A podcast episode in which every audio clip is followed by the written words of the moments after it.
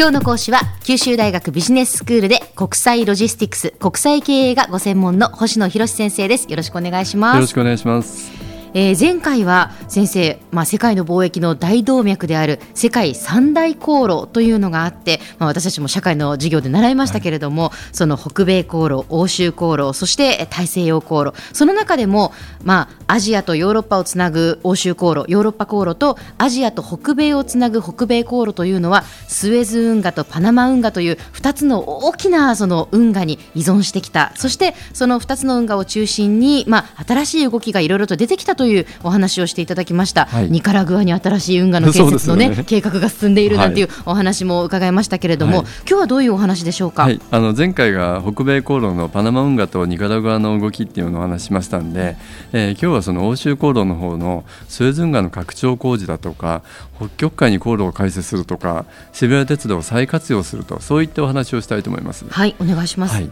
あのまずはあの145年の歴史を持つスエズ運河なんですけれども、えー、これは今年の8月にですね、まあ、これ全長163キロあるんですけども163キロ、はい、長いですよね、うん、でここに並行してですね、うん、南側に72キロの運河を建設するって発表したんですよね。で南側に新しい運河を作って北側は今までのところ幅を広げると、まあ、そうするとこの163キロをですね5年間かけて全体の幅を広げるっていうことを言われてるんですね。はあこれもあの巨大な計画ですけれども、えー、まあ、今でもですねスエズ運河っていうのは実はパナマ運河を通行できるよりもはるかに大きな船が通れるんですよね。えー、あのなかなかこうイメージしづらいと思うんですけど、はい、船の水深あの深さである喫水が20メートル以下、はい、あるいは積載重量トンっていうんですか24万トン以下っていうんで、まあ、これも巨大な船なんですけど。そうですね。もうちょっとあの桁が大きすぎてなんかよくわからないそうですよね。感覚がそうなんです、えで今でもその巨大なんですけど、うん、この拡幅工事によって、もう本当にその巨大なタンカーでも通行が可能になるって言われてるんですね。で、まあ、今年のその8月にそれが発表されたんですけど、なぜこのタイミングで発表されたかっていうと、やはりパナマの拡張工事のめどがついてきたからなんですね。2016年の1月か2月ぐらいにできるっていう話を前回お話ししましたけれども、まあ、そうなるとですね世界のトレードがパナマの方に集中するんではないかっていう危惧からスエズはスエズでもっと大型船が通れるというふうなあ。の工事をするということなんですね。はい。で、まあ、スエズはスエズでそういう考え方をしてるんですけどもっと面白いのはですね、北極海航路っていう話なんですね。北極海航路。はい。あのロシアでもその北欧に近い北部にですねカラ海という海があるらしいんですけど、まあ、そこからあのアメリカとロシアの間にあるベーリング海ですね、この海峡までをつなぐ航路をずっと研究をされてきたんですよね。でそれって実はヨーロッパから東アジアに船が航行する最短距離なんですね。スエズ運河を経由するよりも3割から5割程度短縮が可能になる半分ぐらいだってことですよね。そんなに変わるんですね。はい。で実際これは2010年からですね実験的にも実際効果がされてきて、2013年にはそのロシアの政府で実用化に向けていろんなその法律も改定されてきてるんですよね。で今ここにあの手元に日本の国土交通省から出された非常に興味深いあの比較があるんですけど、うん、その LNG 船液化天然ガスを積んだ船をこのノルウェーから千葉まで輸送するコストなんですけれども、はい、先ほど距離がもう半分ぐらいになるっていう話をしましたよね、ええ、そうなってみるとそれそれがコストにどう影響するかって考えるとですね、うん、まあ、スエズ運河を経由するよりも6割弱になる。パナマ運河経由をよりもですねやっぱり7割程度になるってことなんですね。うんでまあこれなんかそんな本当に教会高校できるのかなって今のような話のように思うんですけど、実はすでにノルウェーから北九州にですねもう北極海を通って液化天然ガスも輸送されてるんですよね。そうなんですか。そうなんです。北九州身近なところに輸送されてるんですね。身近なところにそんな話があるんですね。えー、でまだまだですねその北極海航路って言っても夏の間の6月から11月までしか船って航行できないですし氷山だとかそういう影響もあるんで、うん、まあ、砕氷船がサポートする必要があるわけですよね。だからまだまだ問題は多いんですけれども、うんまあ、この実はヨーロッパと中国を中心とする東アジアの結ぶ輸送ルートっていうものはですね非常にも間近に本格化しそうなんですね。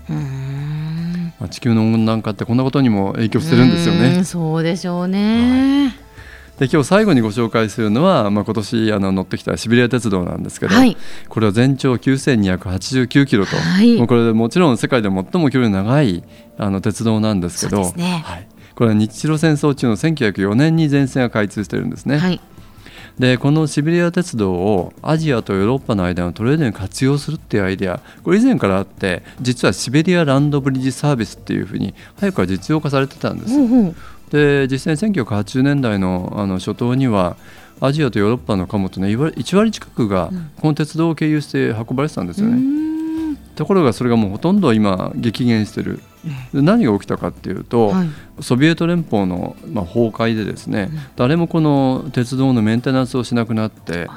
本来であれば非常に時間が短く安く運べるはずが不安定で信頼性が欠けるためにお客さんが使わなくなっちゃったっていうことがあるんですね。それをもう一度復活させようっていう話なんです。で具体的にどんな輸送のサービスなのかっていうと、はい。例えば日本からコンテナ船で貨物をロシアのナホトカ港っていうところに輸送して、うん。そこでシベリア鉄道に積み替えるわけですね。ええでそのシベリア鉄道経由でモスクワまで運ばれて、うん。でモスクワからこのヨーロッパの各都市に向かう鉄道に接続するとまあ35日前後で到着するんですね。はい。これはスエズ運河を経由するよりも6割ぐらいの,、まあ、あの所要時間になるんへでーでかつ、まあ、早くなっただけじゃなくて安くなるということで,、うん。で今見直されてるんですね。で誰がそんなものを見直してるのかっていうと、ええ。まあ、あのロシアっていうとブリックスの一角で、非常に今成長してるわけですけれども、はい。あのロシアのサンクトペテルスブークルに例えばトヨタだとか日産だとか日本の自動車メーカーが工場を稼働してるんですよね。ええ。でその工場に向けて自動車部品を送るのにこのスエズを通るよりもはるかにこのシベリアランドブリッジを使うと早いってことなんですね。なるほどで日本のメーカーと同じように韓国だとか中国の企業もこれに着目してるわけです。うんで今まだあのこの長い長い鉄道単線の区間があるんですけどこれも複複線あ複線化ですねっていうことが今進んでてこれが本格化するとこれでも本当に大動脈に返り咲くんじゃないかなっていうふうに思ってます。先生では今日のまとめをお願いしますはい、あのこういったグローバルのトレードを支える国際輸送について、まあ、従来を変えの枠組みをですね大きく変える動きって続々と出てきているわけですね。でその中でも今日はアジアとヨーロッパを結ぶトレーダーの動きこれを中心にお話をしました。今日の講師は九州大学ビジネススクールで国際ロジスティクス国際経営がご専門の星野博先生でしたどうもありがとうございましたどうもありがとうございました。